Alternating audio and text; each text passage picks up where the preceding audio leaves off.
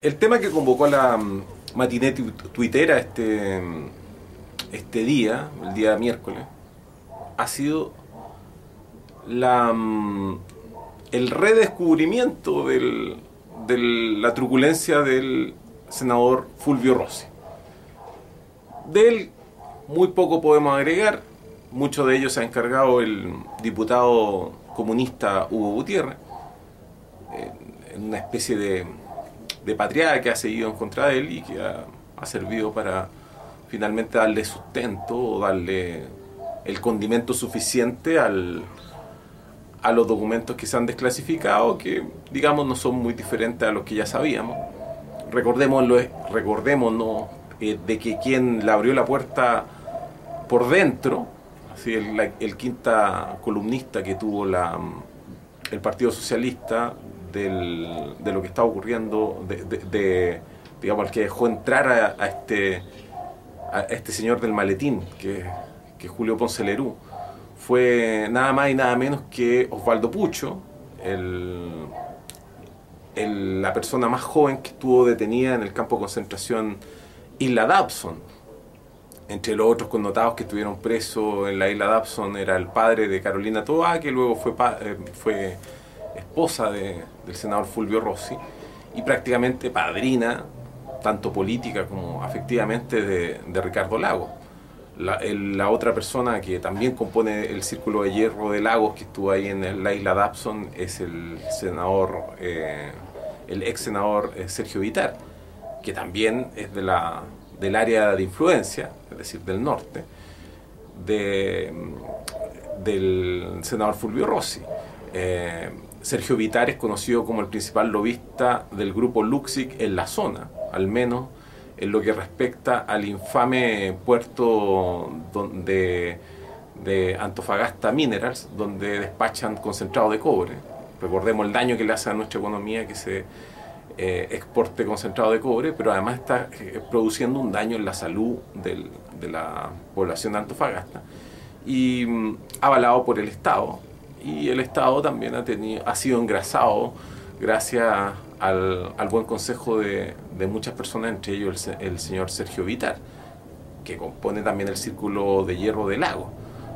No, no, es, no es ciencia ficción, estoy haciendo una pequeña relación, pero si es que viniéramos recién llegando desde, desde otro planeta, si, si existiera esa posibilidad, nos daríamos cuenta que que, resulta un tanto disonante, por decirlo menos, que eh, Ricardo Lagos se proponga, se auto-erija como la solución a los problemas existentes, cuando los problemas existentes son ocasionados porque abrieron la cisterna del, de este hoyo negro y comenzó a salir, salieron los excrementos y digamos, eh, eh, había tanta presión contenida que le llegó a la cara a, a cada uno de los obreros que se ocuparon de, abrir nada más que la cámara y apareció esta mierda, esta mierda que estaba contenida y es la que estamos viendo y de la cual Fulvio Rossi no es más que su expresión más patética, más actual quizá. Quienes, quienes colocaron al señor Fulvio Rossi en el lugar donde está, porque él no es un socialista de cepa, son quienes deberían responder. Quienes le abrieron la puerta a Fulvio Rossi es una excelente pregunta, pero también son personas eh, vinculadas al, al señor Osvaldo Pucho, que pasa bastante piola, pero fue eh, el ministro de, de, Ricardo Lago, de, donde más. Y desde entonces se ha dedicado al lobby.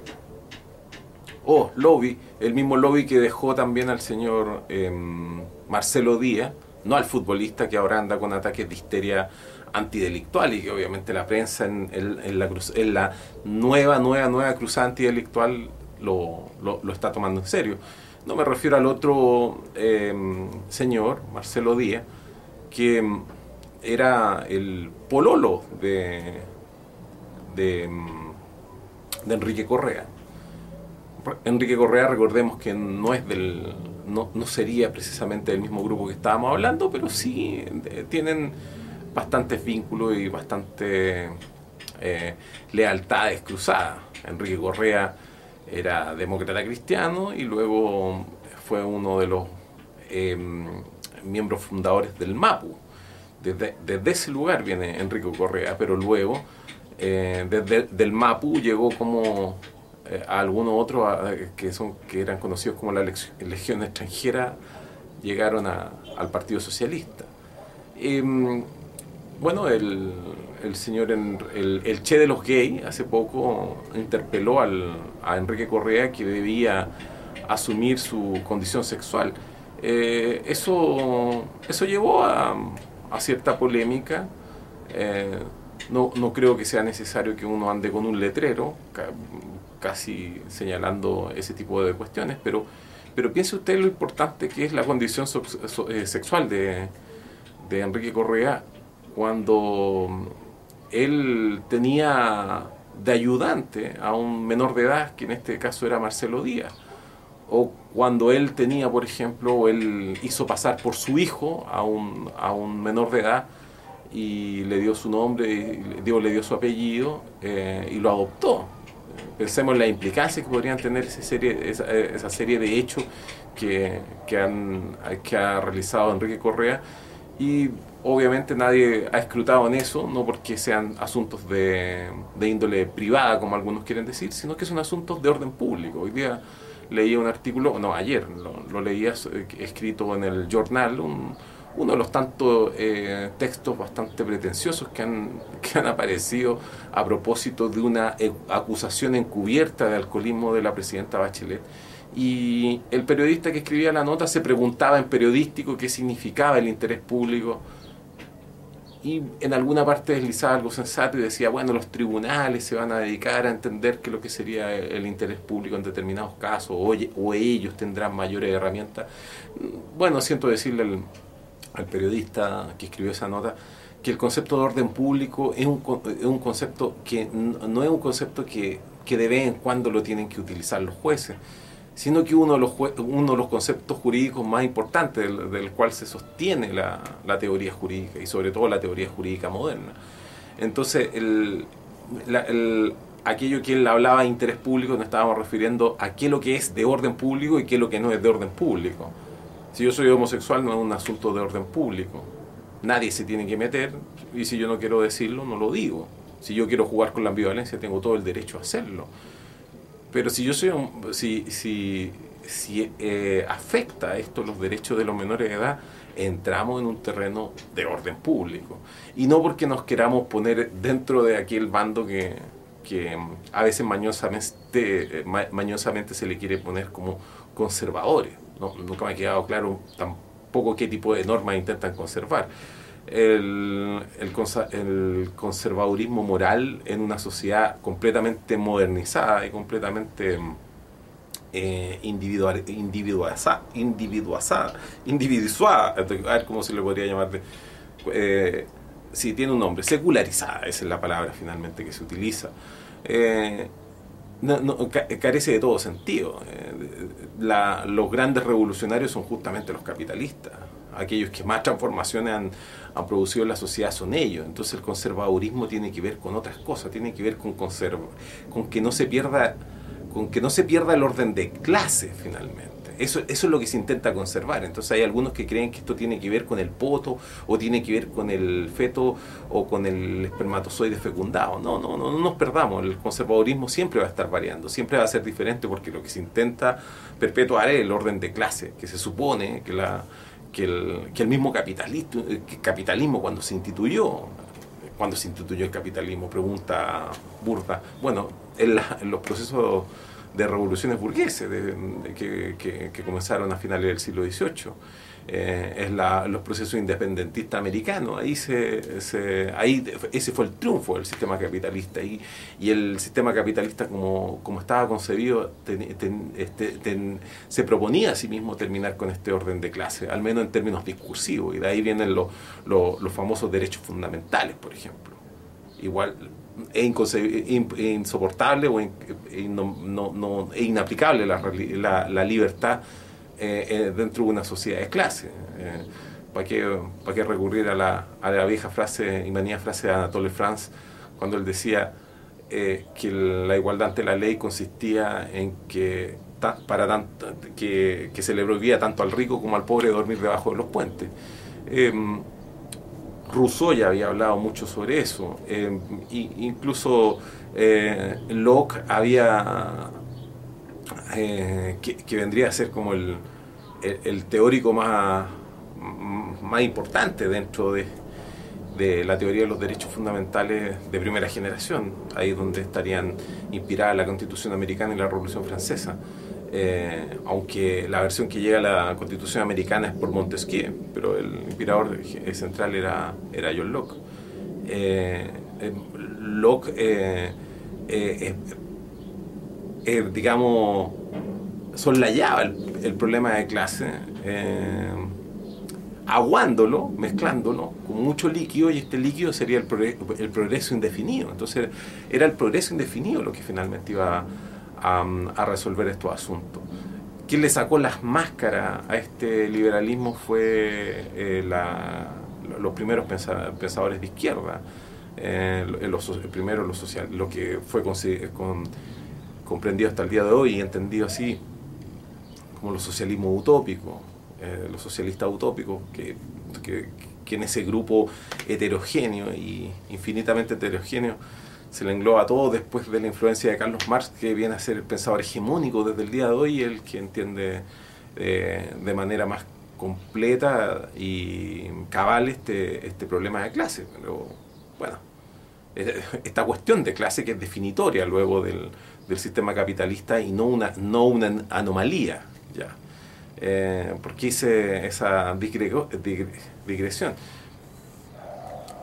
Que que nos enfrentamos en este minuto a ese problema de orden público cuando estamos hablando eh, en este pequeño problema de la homosexualidad de, Enrique Correa o del eventual alcoholismo de la presidenta. Eh, si se tratara del alcoholismo del chofer de la presidenta sería un asunto de orden público, créanme que sí.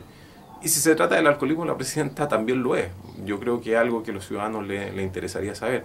Eh, el alcoholismo de cualquier juez también sería un tema de orden público. No nos vengan a decir que no. Ahora, eh, eh, que, de que hay un problema metodológico en cómo se lo mete el tema en la opinión pública, ese es otro asunto. De acuerdo. Pero no van a empezar tampoco a decir que el sabía usted, que a lo mejor dicen que el rumor y bla, bla, bla, es primera vez que se menciona en el periodismo. Esa, esa pelea me parece como peleas de, eh, perdónenme la, la, expresión, como peleas de prostitutas callejeras en que una le enrostra al otro, no, es que, es que tú soy una maraca porque yo ocupo preservativo y tú no. Eh, es, una discusión que a mi juicio no, no, tiene mucho sentido. Eh, en parte el periodista del jornal acusa, eh, por eso me llama la atención lo pretencioso que es el artículo que intenta zanjar una discusión y se, y se va en la profunda y dice unas grandes verdades, como esta obviedad de que CIPER pertenece al grupo SAI, entonces de qué independencia de prensa me están hablando, de que el, oye, la, prensa la prensa actual fue concebida por Pulitzer y, por eh, William Randolph Hearst a finales del siglo XIX en Nueva York. Ellos fueron los que construyeron el modo de pensar la prensa de hoy día y lo hicieron con medios sensacionalistas. Y claro, más de algunos decían no que Pulitzer intentaba ser lo más riguroso posible dentro del sensacionalismo y, a Hearst le importaba, o el más mínimo bleo, ser eh, eh, riguroso con la información que entregaba. Revise la historia y vea cómo le fue a cada uno. Eh, digamos, le, le, fue bastante bien a cada uno, aunque a Hearst le fue muchísimo mejor. Y, y desde entonces el periodismo no se ha preocupado de la verdad, así como el derecho no se ha preocupado de la justicia. Hay otros límites, que son límites externos, y esos límites externos siempre son políticos. Y cuando entramos a, cuando ya, ya crea, eh, permitimos que nuestras fronteras se crean, creen monstruos, esos monstruos se defienden a sí mismos y, nosotros no estamos en condiciones eh, de, de ponerles coto, de llevarlo a un estrado, de juzgarlo. Entonces, estas discusiones son bastante hipócritas. Si uno, si uno cobrara un sobreimpuesto a los periodistas cada vez que dijeran altas fuentes del palacio, eh, sería casi lo mismo que si uno le cobrara un impuesto a, los periodistas deportivos eh, cada vez que dicen de cara a. Eh, sería. El, el, Estado, no, no sé si, si el problema sería que el Estado recibiría mucho dinero de impuestos de que habrían grandes abogados que se dedicarían a evadir estos impuestos, o si simplemente esto, eh, sería imposible eh, como actividad económica el periodismo deportivo y el periodismo político. Yo, yo no sé de, qué se está discutiendo, pero finalmente es, como una última línea de defensa. Ya, déjenle la intimidad a la presidenta. Eh, dejen, no se metan en, este asunto.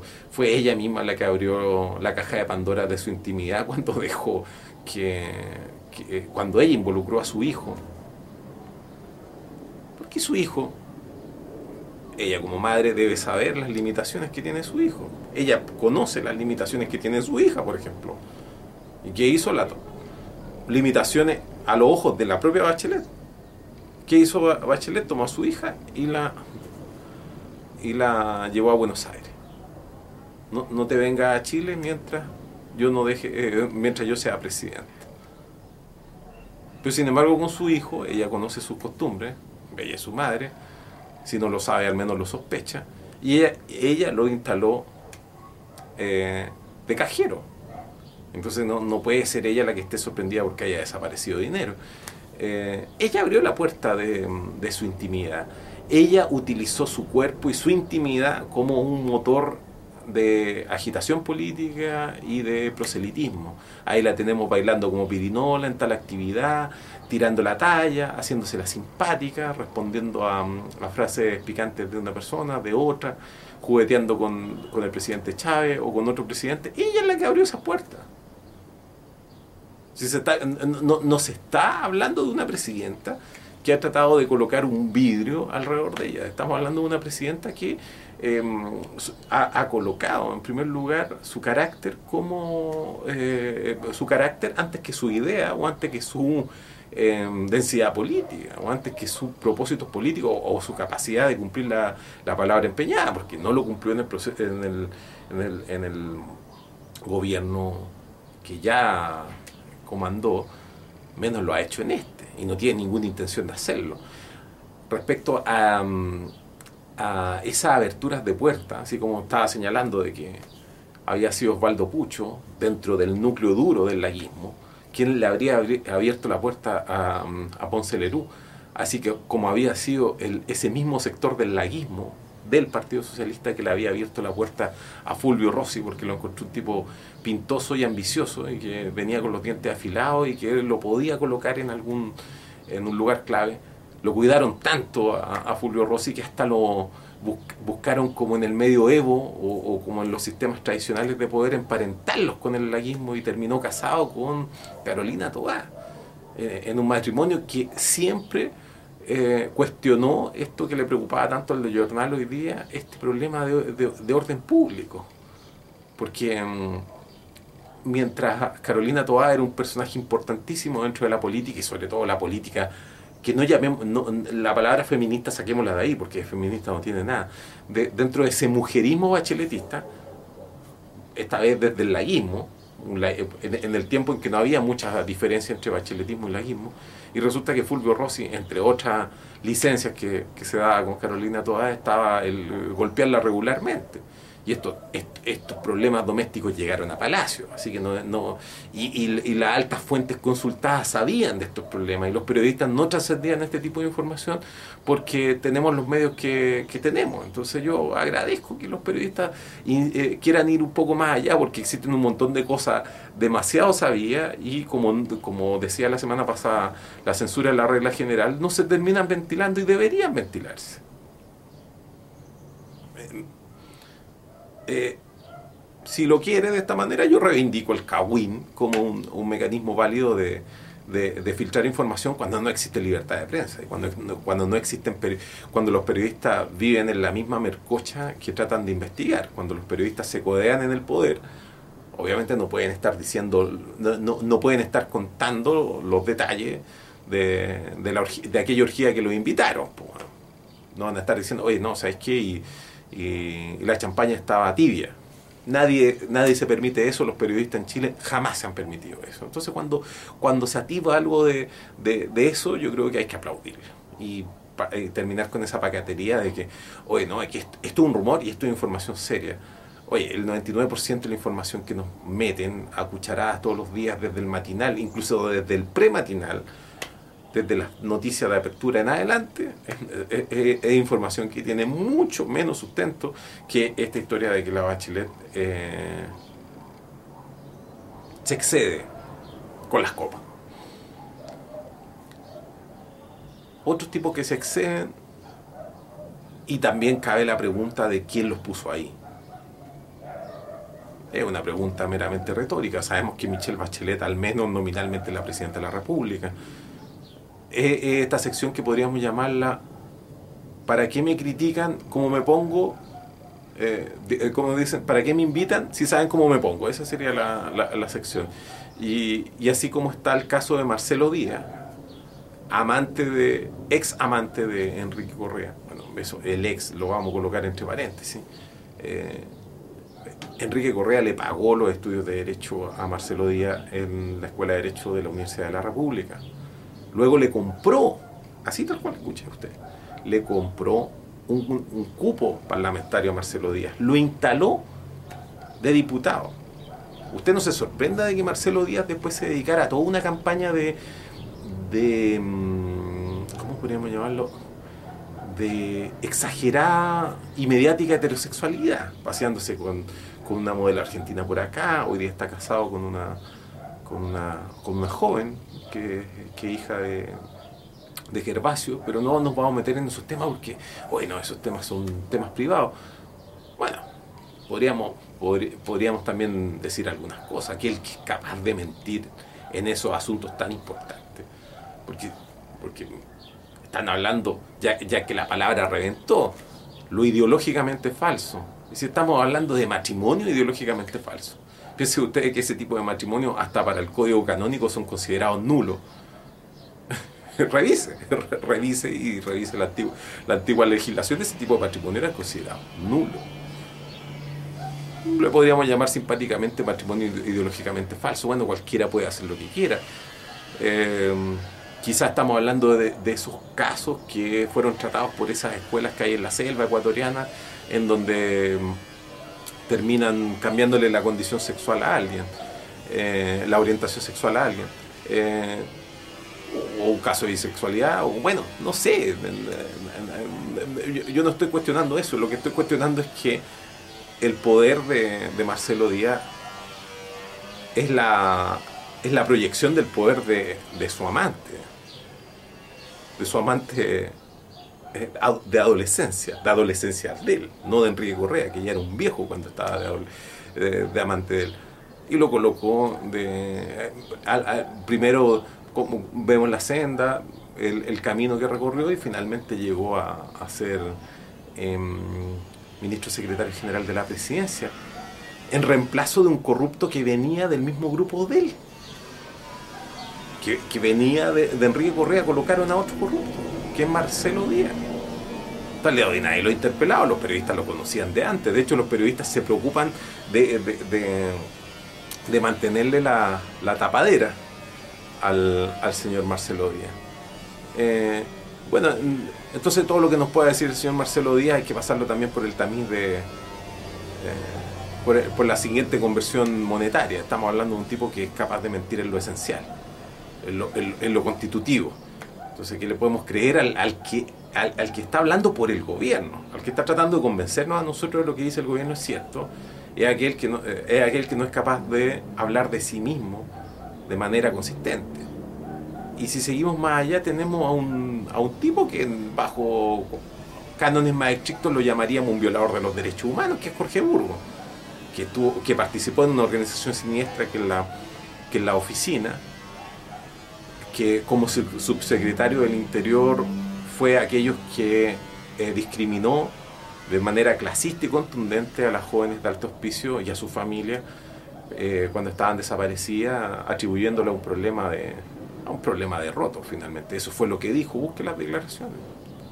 Eran prostitutas finalmente, eran prostitutas, porque, qué nos preocupamos de estos asuntos, preocupamos de los asuntos del país, asuntos importantísimos como abrirle la puerta una vez más desde adentro a los camioneros, creando todo este desmadre de manera bastante artificiosa.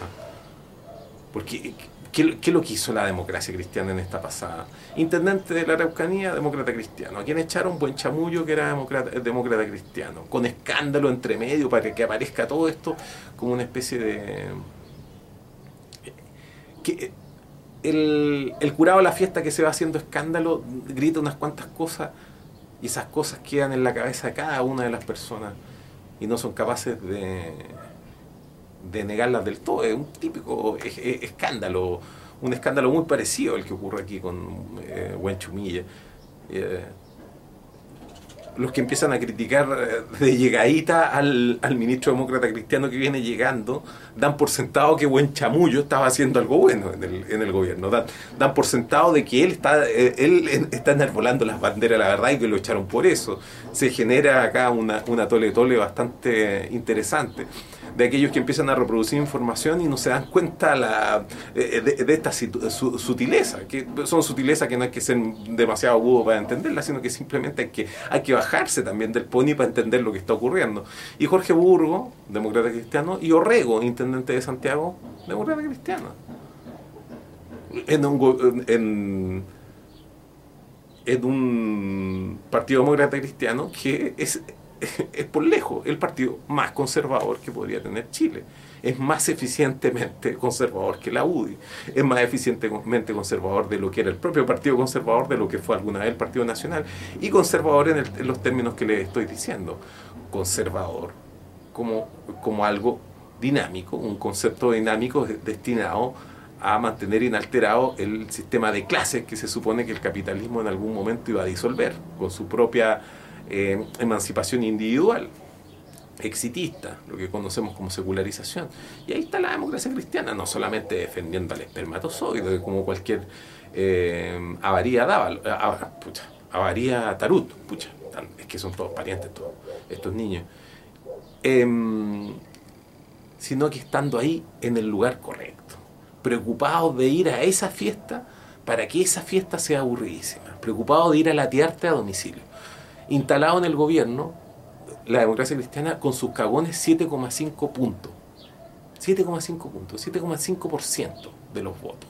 Eso es, esa es la gran votación de la democracia cristiana y hoy día tenemos al gobierno, el, el gobierno es cargo de esos tipos y son ellos los que, así como Pucho le abrió la puerta a, a Ponce Lerú, son estos los que le abrieron la puerta a los, a los cabineros, iba a decir, camioneros, sí, a los camioneros. Y los camioneros vienen son, digamos, la, la quinta esencia del Pungueira. Ese otro asunto. Pero no habría conseguido ningún propósito ese grupo camionero si es que no tuviera una quinta columna en la misma moneda que le abrió la puerta. Y le abrió la puerta en horario prime. le abrió la puerta para que se colgara los medios de comunicación, especialmente los, los, los mismos del gobierno, TVN, como, como Guaripola, de la, de la procesión que intentaron hacer a, a esta hora. Una vez disipada la hora del taco, cerraron la alameda y que pasearan los camiones por ahí. Qué bien que le hayan llegado sus piedras a esos camioneros y que ojalá hubiésemos tenido la postal de que le llegaran sus bombas molotov a esos camiones y que se quemaran un par de camiones al frente de la moneda. Eso habría sido sublime.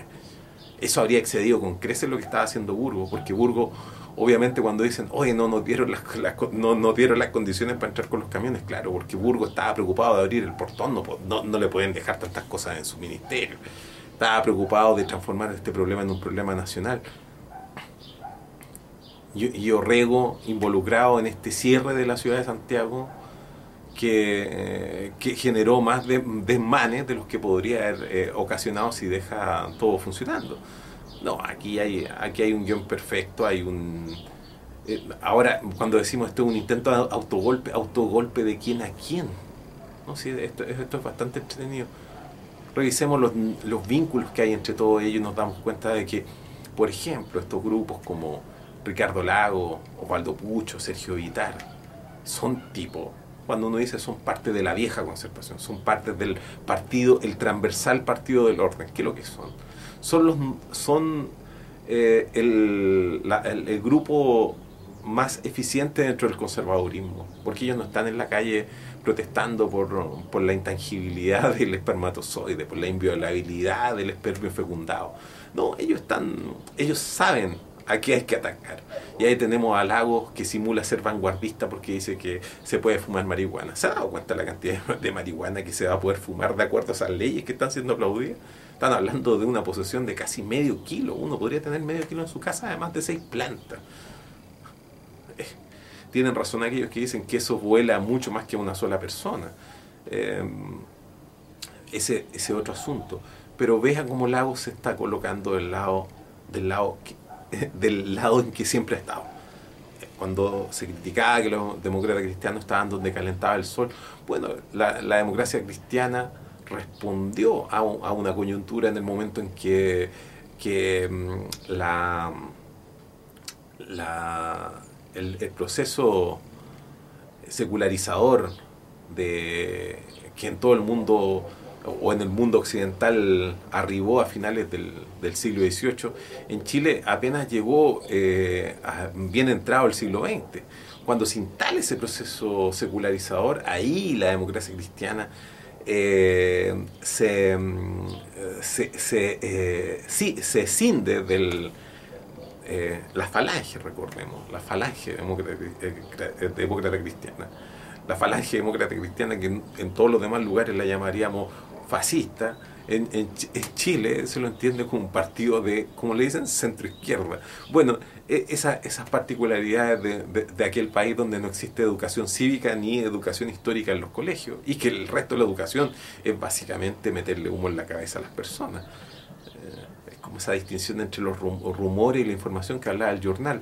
Eh, cuando la prensa lo que hace es vender, envasar y rotular humo todo el día y aquí, aquí con la educación tenemos algo parecido, porque nos damos cuenta que lo esencial, la persona, lo esencial pasa inadvertido ante nuestro ojo porque no existen las herramientas para poder, eh, para poder observarlo, para, para, poder distinguirlo. Y aquí tenemos un partido de extrema derecha, como la democracia cristiana, como queramos llamarlo, un partido conservador, un grupo ascendido de la juventud conservadora y que no se ha redimido en absoluto en, el tiempo.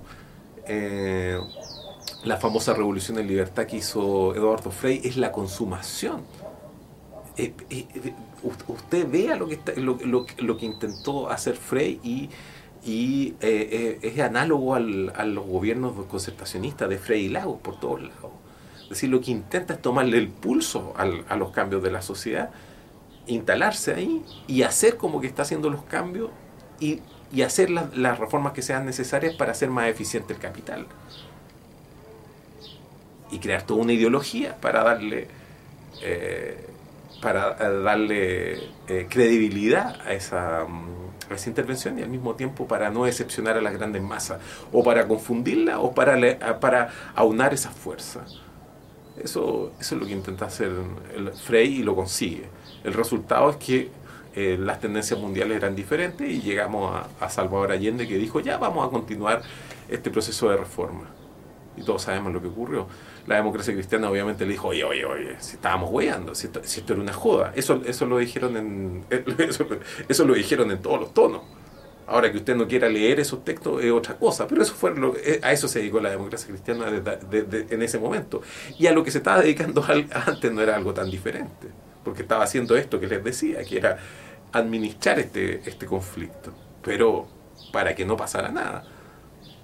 Se, se cinde la, se, se cisma también la democracia cristiana y surge el MAPU, y el MAPU ve que la democracia cristiana está llevando esto a un punto de quiebre, tal como en algún momento lo hizo el Partido Conservador. Y dice, no, esto se puede administrar aún, aún más y mejor. Y ahí tenemos a, al MAPU. Y ahí tenemos a Tironi, tenemos a Insulsa. Insulsa, perdón. El, eh, me faltó una roca para acordarme de él. Insulsa y a... Eh, bueno, a otros hijos de puta conocidos como eh, Brunner, y tenemos al Guatón Correa.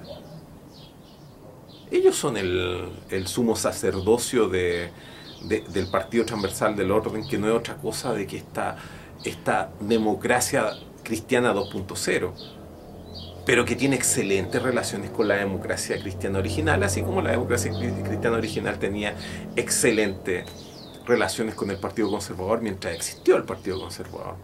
Luego fue fagocitado ese Partido Conservador. Y luego aparecieron unos cuantos imbéciles, miliqueros y pungueras que organizaron la UDI, que han tenido esta relación heterópata con la democracia cristiana, pero que nunca han estado a la, a la altura de las circunstancias. Algunos carcamales del Partido Nacional se quedaron en Renovación Nacional, no en la UDI. El, la UDI, que era como la, como la SS de, de Pinochet fueron a eh, eh, llegaron ahí los tipos que tenían las manos ensangrentadas, con las manos goteando con sangre, llegaron ahí, como el, el, carnicero este abuelo del, del, presidente de la juventud de hoy, que un gran personaje, también los carniceros de Paine, los señores Cass, involucrados hasta, la, hasta los codos en los crímenes de, de Paine, y que crearon una empresa en torno al asesinato, despojando a los campesinos de ese lugar tenían un puesto de completo y hoy día son dueños de, la, de esta gran empresa, digna empresa que se llama Bavaria. Esa, es la familia Kass. Bueno, han tenido esta relación heterópata con la democracia cristiana y siempre están diciendo, no, que en algún momento la democracia cristiana va a llegar a ellos. No, pasa todo lo contrario, querido. Los lo UDI en algún momento van a darse cuenta que están puro hueando y se van a instalar en la democracia cristiana y yo creo que en algún momento, pase lo que pase, no, no existen muy malas relaciones entre ellos. Pero más porque la UDI le lleva las de abajo a la democracia cristiana que porque la democracia cristiana le lleva alguna vez las de abajo a la, UDI. La democracia cristiana lo que le dice a los pungueras es que, oye, ya, pues, ¿hasta cuándo improvisan si nosotros estamos a cargo de mantener el orden de este país, de conservar el orden de clase de este país, que sigue siendo un país de, de ojota hasta hace 40 años atrás? Esto ha sido, ya no basta con Chucha, ¿por qué no puedo decir tuitear? Me falta agua. Ya no basta con tuitear falta agua o algo más, diría la presi. Hasta la, tampoco me sale. Hasta la próxima semana.